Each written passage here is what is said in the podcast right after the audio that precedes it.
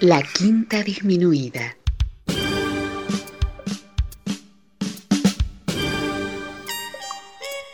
Jazz desde la ciudad más cercana al cielo.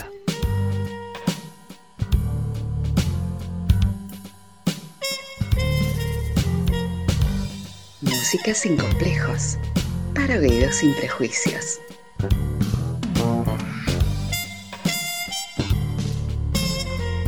Una producción de Nicolás Peña.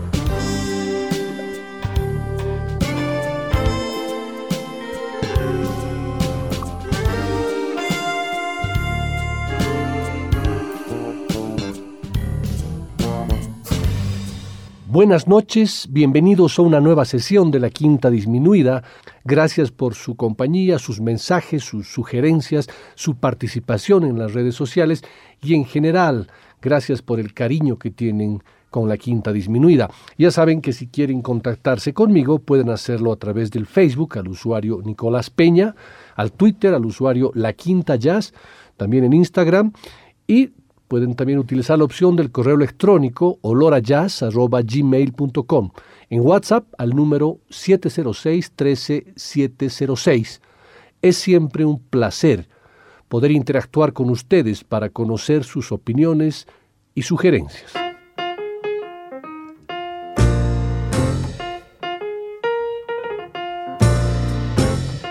Todas las sesiones de la quinta disminuida giran alrededor de un eje temático a través del cual se arman tanto los textos como los temas que elijo para compartir con ustedes.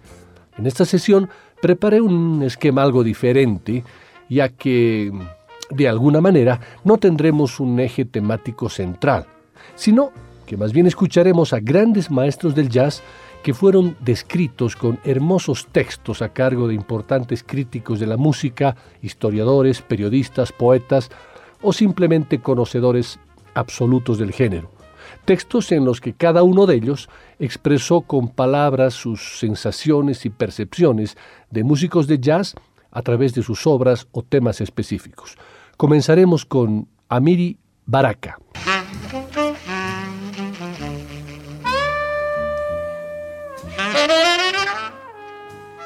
La verdad es la tarea del poeta, y la verdad de Amiri Baraka era la fractura, la división, la contradicción, la tensión.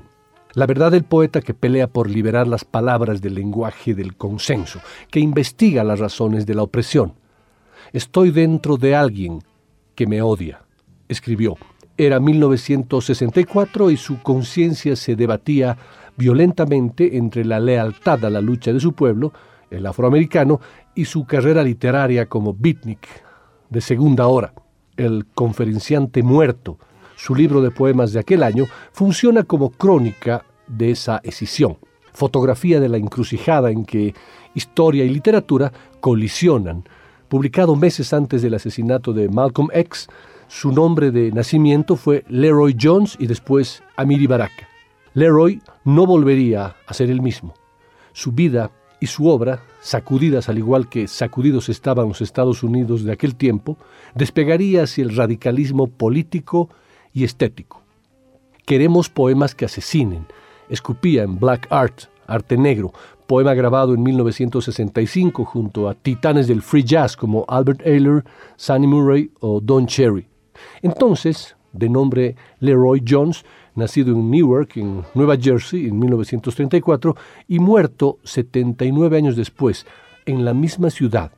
Dedicó su vida a escribir poemas asesinos, poemas bomba. Redactó el acta notarial de la experiencia negra en el vientre del imperio y de su resistencia social, política, cultural. Queremos un poema negro y un mundo negro. Dejad que el mundo sea un poema negro y dejad que toda la gente negra diga este poema, silenciosamente, o en voz alta, acababa Black Art. Disparamos esta sesión con un tema y dos músicos a quienes Amiri Barak eh, echó laureles siempre, Thelonious Monk y John Coltrane. Esto es Blue Monk.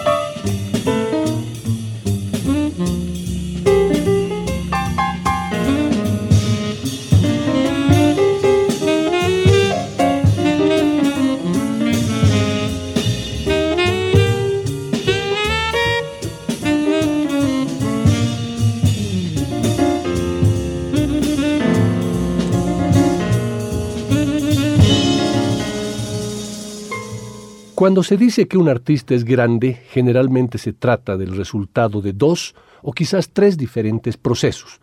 Uno de ellos se activa cuando el trabajo de tal artista asombra y deleita tanto a sus pares, o sea, a otros artistas, que se ven movidos a aclamar inmediatamente su grandeza y hacer tanto ruido acerca de, de ella que profesores, críticos y hasta a veces el mismo público se despierta y logra subirse al tren antes que se descarrile, por ejemplo, James Joyce o Charlie Parker. El otro proceso se da cuando el artista, a pesar de ser apreciado por sus contemporáneos, es poco conocido por fuera del círculo en el que trabajó. Sin embargo, años después logra ser redescubierto, ya sea por una nueva generación de artistas o por algún investigador intrépido que por casualidad está reevaluando un periodo en particular. Hay todavía otro modo de llegar a la grandeza, y consiste en la improbable coincidencia de que el artista sea reconocido como grande por sus pares artistas, por los críticos y por el público, al mismo tiempo, y no solo durante su vida, sino incluso cuando está solamente empezando a probar su grandeza en concreto. John Coltrane encaja en esta última categoría. De hecho, hay un consenso alrededor de que Coltrane era grande aún antes de haber hecho demasiado para probarlo. Recuerdo un joven vibrafonista que una vez dijo, John Coltrane es un genio, después de escuchar un solo de John en Round Midnight con Miles Davis. Coltrane es un gran hombre, como decía otro amigo recientemente al escuchar a John en el Half Note, un gran hombre.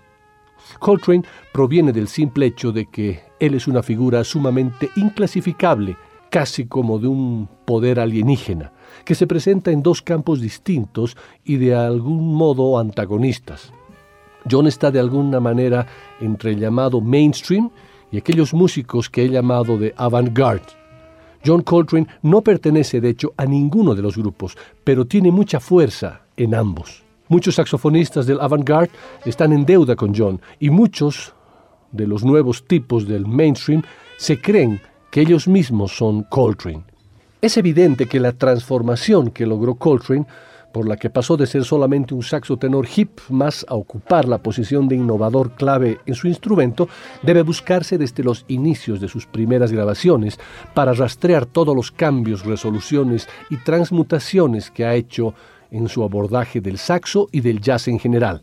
De ese modo, obtendremos una imagen más completa de qué fue lo que le ocurrió durante el tiempo que va desde sus días con Miles hasta el último disco con Atlantic, My Favorite Things. Para cualquiera que lo escuchara, Coltrane estaba definitivamente adentrándose en nuevas áreas de expresión en su propio instrumento. Esas masas tan notables de semicorcheas, ese concepto tan nuevo y articulado de emplear grupos enteros o clusters de notas disparadas rápidamente, como si insistieran en sugerir acordes más que en producir progresiones melódicas estrictas. Es decir, las notas que Train usaba en un solo se volvían algo más que una sucesión de notas, en cualquier orden, orientadas a producir una melodía. Las notas iban tan rápido y con tantos subtonos que adquirían un efecto como si se tratara de un pianista que golpeara acordes a gran velocidad, pero articulando cada nota del acorde y cada subtono por separado. La reacción de Coltrane ante el aporreo constante de los acordes y la estática y plana, aunque elegante sección de ritmos, fue siempre tratar de tocar casi todas las notas del acorde por separado, al igual que los armónicos que se producían. El resultado fue descrito por ese motivo como una sábana de sonidos, sheet of sounds, o a veces, más peyorativamente, como escalas nada más.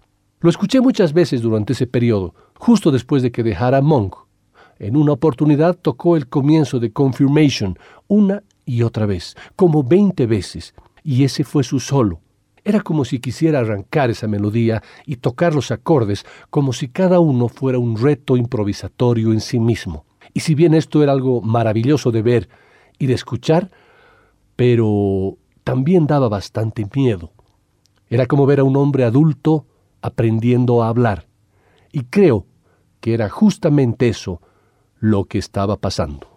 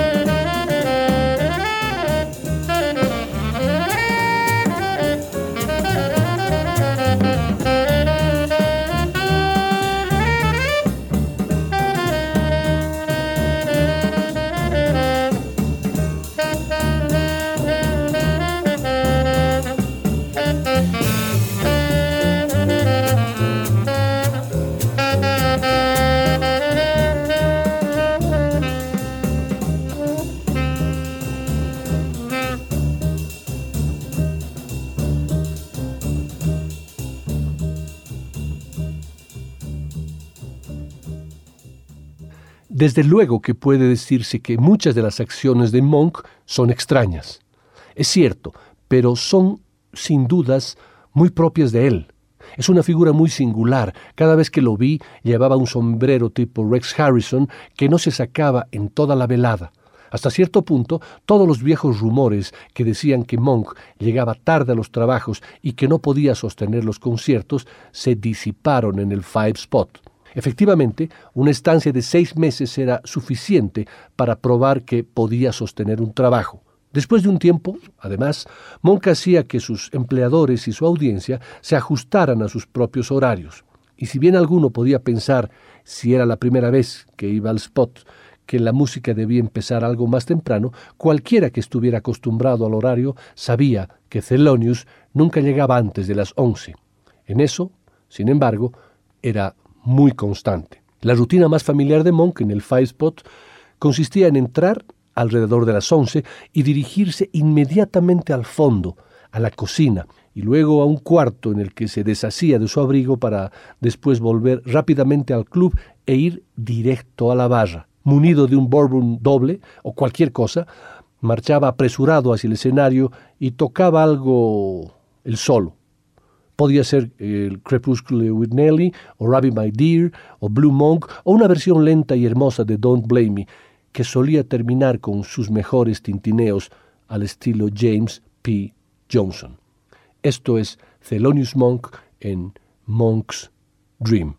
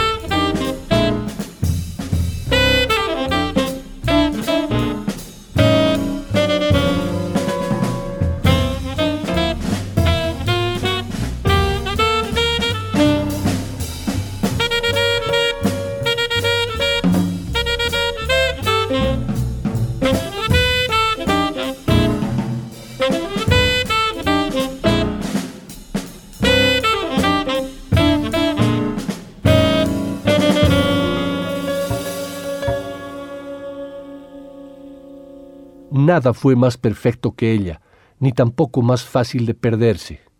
Si es que algo que se pierde puede ser encontrado solo con luz, una vez que la habías encontrado, sentido cualquier cosa que ella conjuraba, crecía en tu carne. En el momento en que ella dejaba de cantar, quedabas desvalido. Cuando cantaba escuchabas y te prometías cualquier cosa. Ella decía siempre más de lo que yo sentía. Era lo que nosotros conocemos por fantasía. La emoción está allí donde te encuentres. Ella estaba en la calle. El mito de los blues lo arrastra a la gente. Aunque algunos establezcan categorías, nadie lo entiende. Un hombre me dijo que Billie Holiday no cantaba blues y sabía del tema. Muy bien, pero lo que me pregunto es, ¿qué había visto ella para cantar de aquella forma? ¿Qué había en su vida que le propusiera tal tragedia, tal agonía sin esperanza alguna? O echas una moneda a cara y cruz y ella canta Miss Brown to You y ninguno de tus gatos se atrevía a cruzarse con ella. Un ojo cerrado y sus brazos tan balanceantes como si todas las mujeres fuesen así de reservadas. ¿Cómo podía reír así? E incluso riendo, algo más que el brillo, completaba el sonido. Una voz tan dúctil como un instrumento, aunque los críticos digan que los últimos discos son flojos, tan negra como una arquitectura ajardinada de necesidad y quizás de sofocado deseo. A veces tienes miedo de escuchar a esta dama.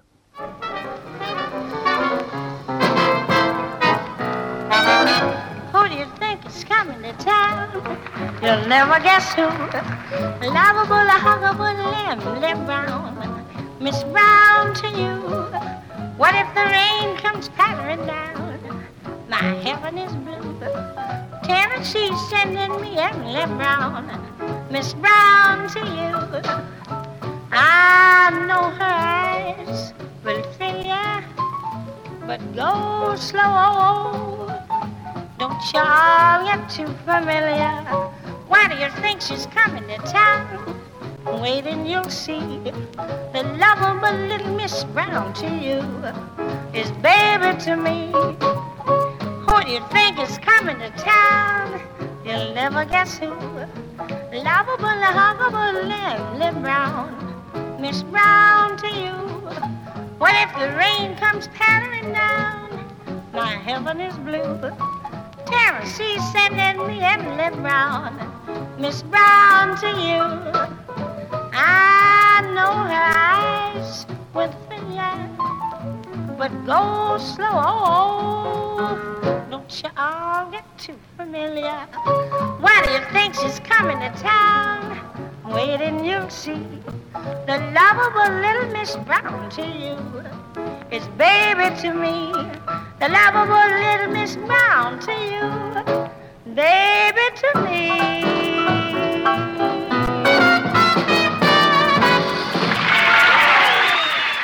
Otro de los críticos y excelente escritor que es parte de esta sesión es Diego Fisherman, nacido en Buenos Aires en 1955, se desempeña como crítico musical en el periódico Página 12 y conduce varios programas radiales. Fue editor de la revista Clásica, colaboró entre otras en las revistas Goldberg en Gran Bretaña y en España, Cuadernos de Jazz en España, Ricorde Oggi en Italia, Teatro Colón en la Argentina y La Tempestad en México.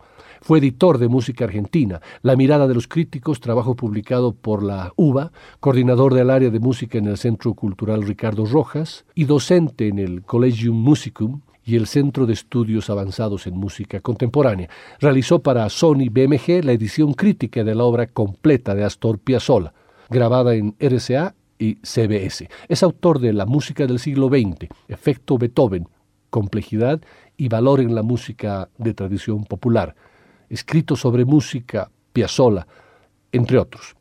En un hermoso texto sobre las cantantes de jazz en general y sobre Billie Holiday en particular, él nos dice lo siguiente.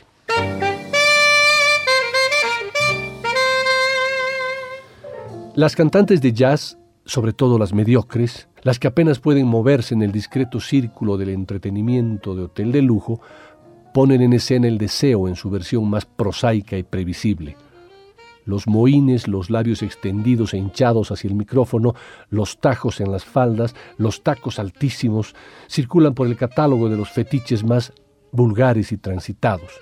Algunas cantantes de jazz, sin embargo, a pesar de las necesidades comerciales de algún representante que las instaba a un vestido brillante y a unos zapatos plateados, e incluso del texto de algunas canciones, fueron más allá del lugar común.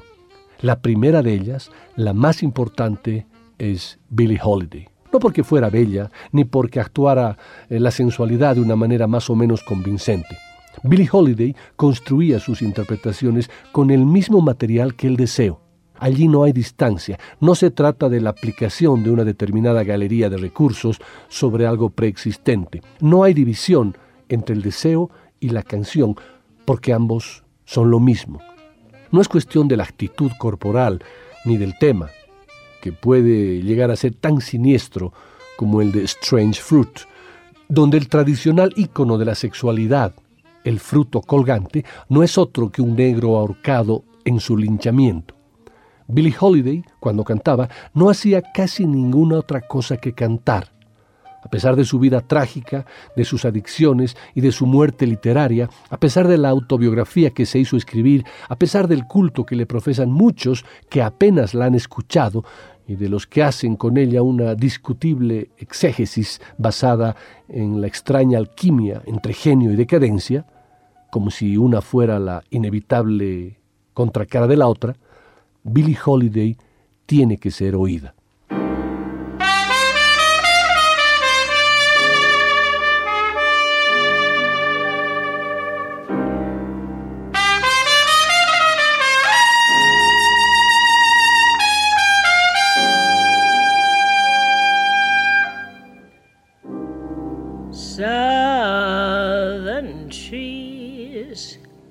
Bear strange fruit, blood on the leaves, and blood at the root. Black bodies swinging in the southern breeze. Strange from the poplar trees.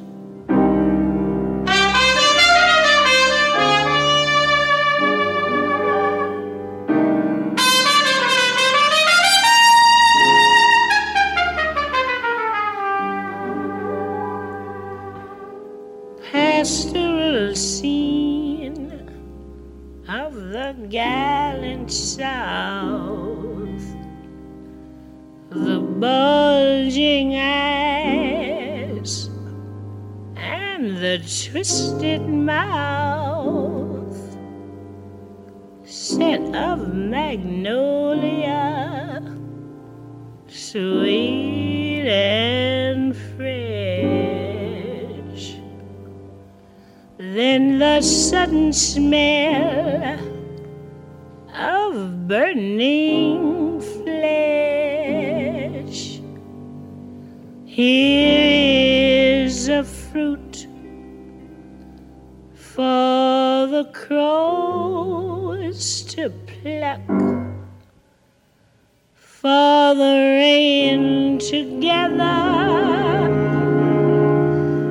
for the wind to suck for the sun to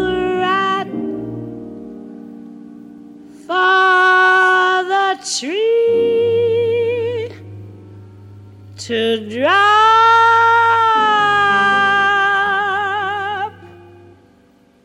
Here's a strange and bitter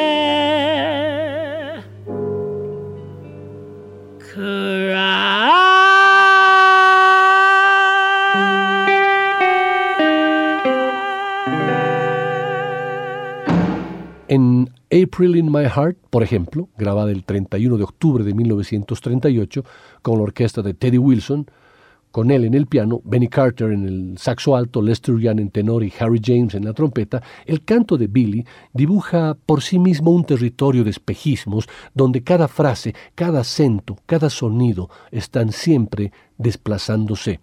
El timbre, el color de esa voz, su rugosidad, con esa clase de belleza que atraviesa lo extraño y que rosa, es apenas una cuestión de matices, lo desagradable, son a la vez materia materia del deseo en estado puro.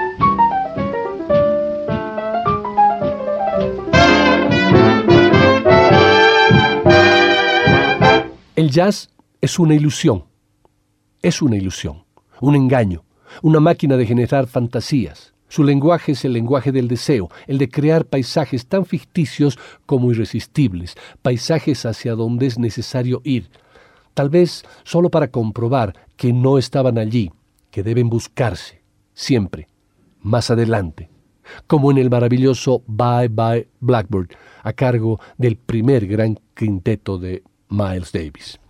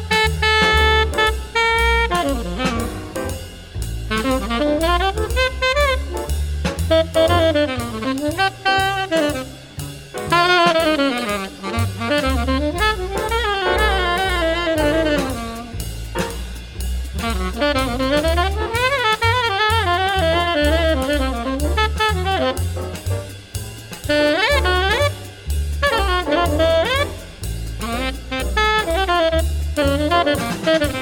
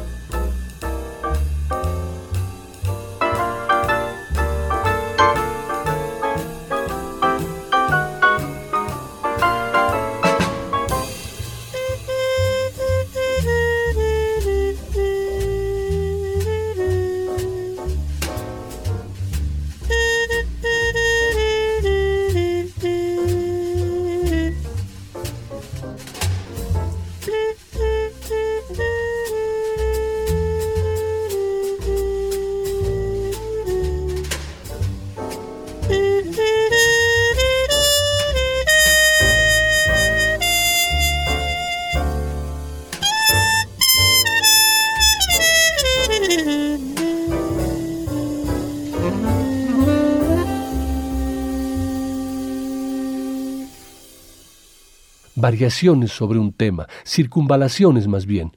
Es cierto, hay un tema, pero en el jazz ese tema no está. Funciona en la memoria, a veces ni siquiera. El solo del jazz, ese espacio donde el instrumentista improvisa, es una evocación, tan lejana como sea posible, de un esquema melódico, rítmico, a veces solo gestual. Como en una novela policial, la sorpresa no puede ser tanta que el culpable sea un desconocido, ni tan poca que pueda adivinárselo de entrada. Tiene que haber una sospecha, pero la certeza, si es que llega, está reservada al final. El arte del solo de jazz es el de la previsibilidad relativa, como sucede en el clásico Round Midnight en la guitarra de Wes Montgomery.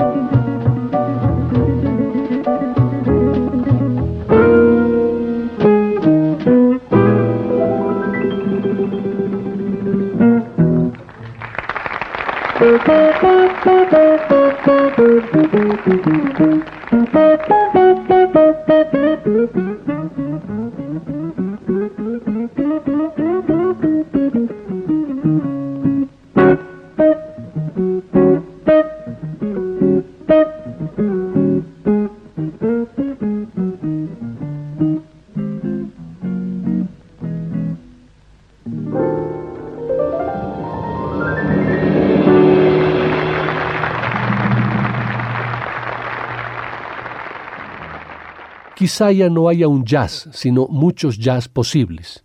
Un mundo en el que caben desde las experiencias de Anthony Braxton y de Joan Zorn hasta el neo-agogó de Medesky, Martin y Wood.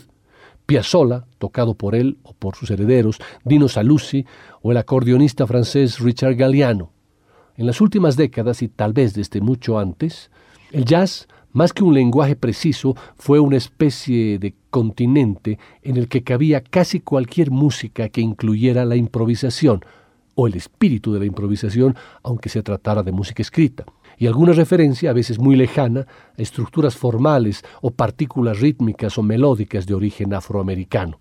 El trompetista Lester Bowie explicaba, en el origen, el jazz fue la gran música creada por los afroamericanos de los Estados Unidos.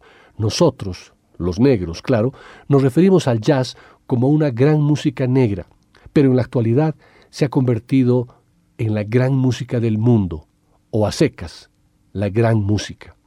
El clarinetista y saxofonista Michel Portal, un importante músico de jazz y también con una larga trayectoria como músico clásico, que además suele tocar el bandoneón, aseguraba, no me reconozco como jazzman, pero el jazz me ha dado la libertad de expresión en la música. Yo bailo con el jazz y yo amo bailar. Barbosa manifiesta lo siguiente, el jazz es una música que posee libertad de espíritu. Me gustaría tocar con cualquier músico dentro de ese espíritu de libertad, sin fronteras. Lo que yo hago no es jazz y al mismo tiempo está dentro del universo del jazz. Están las improvisaciones, las síncopas y el misterio.